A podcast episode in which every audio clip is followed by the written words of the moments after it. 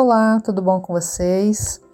Bom, faz tempo que eu não apareço por aqui, né? Mas é falta de tempo mesmo. E hoje eu tive um tempinho aqui e eu gostaria de conversar um assunto com vocês que não está diretamente ligado à costura, mas indiretamente tem tudo a ver.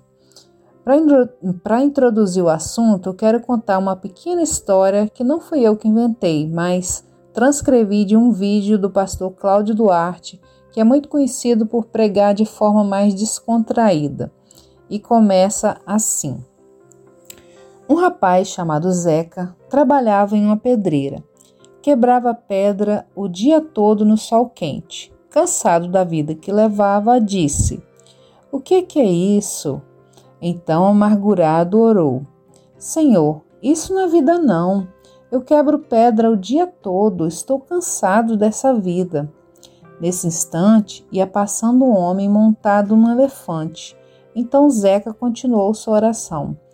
Bom mesmo é ser aquele homem que fica passeando para todo lugar montado naquele elefante.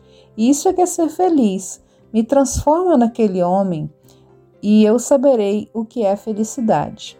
Então Deus resolveu atender a oração de Zeca e o transformou, transformou num homem que montava o elefante. Mas o que Zeca não sabia é que aquele homem vistoriava três províncias por dia. Logo ficava nove horas montado no elefante. Então Zeca, que agora era aquele homem, disse: O que, que é isso? E novamente orou e disse: Senhor, isso não é vida, não. Passar o dia todo de um lado para o outro, montado no elefante, tomando sol na cabeça. Bom mesmo é ser, é ser o sol. Me transforma no sol, aí sim eu serei feliz. Então, mais uma vez, Deus atendeu ao pedido de Zeca e o transformou no sol. Zeca rodeava o mundo feliz da vida, aquecendo onde queria, até que veio uma frente fria e ventava tão frio que Zeca não conseguia passar. Então, aborrecido, disse: O que, que é isso? E chateado, novamente orou e disse: Senhor, isso não é vida, não. Bom mesmo é ser o vento, me transforma no vento, aí sim eu serei feliz de verdade. E mais uma vez Deus ouviu a oração de Zeca e o transformou no vento. Assim Zeca seguia seu caminho, todo feliz, assoprando tudo, levantando a roupa das meninas, jogando folhas para cima, quando de repente ele se deparou com a pedreira e assoprou, assoprou, mas não conseguia passar. Quanto mais assoprava, mais cansado ficava e não adiantava nada. E muito chateado, Zeca disse: Que que é isso? E novamente ele orou: Senhor, isso não é vida, não. Bom mesmo é ser essa pedreira. Me transforma na pedreira. Aí sim eu serei feliz. E mais uma vez Zeca foi atendido e foi transformado na pedreira. E assim Zeca ficava lá, paradinho, sendo a pedreira, todo feliz da vida, quando de repente ele escuta um barulho bem longe e quando olha, avista bem embaixo um homem batendo uma marreta, quebrando a pedreira. Então Zeca mais uma vez disse: Que que é isso? Isso não é vida não e, muito chateado, mais uma vez orou: Senhor, bom mesmo é ser aquele homem, me transforma naquele homem. Foi então aí que Deus disse: Peraí, mas você era aquele homem no começo dessa história. Foi então que Zeca, frustrado, respondeu: Pois é, eu era feliz e não sabia. Engraçado, né? Mas também é muito instru instrutivo nos leva a pensar em nossas atitudes. Quantas vezes agimos como esse personagem? Temos muito mais do que precisamos e estamos sempre insatisfeitos. E agimos assim em todas as áreas da nossa vida. Quer ver exemplo? Se a gente tem uma máquina simples, a gente reclama dizendo que é simples demais, que não aguenta costurar muitas peças ou peças grossas, que o serviço não rende mas nos esquecemos de quantas pessoas desejam ter uma uma máquina assim igual a nossa e não tem.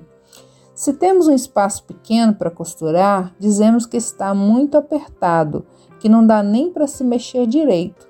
Vivemos reclamando, mas muitas vezes talvez só falta um pouco mais de organização. Estamos tão habituados a reclamar que não percebemos que a solução está em nossas mãos.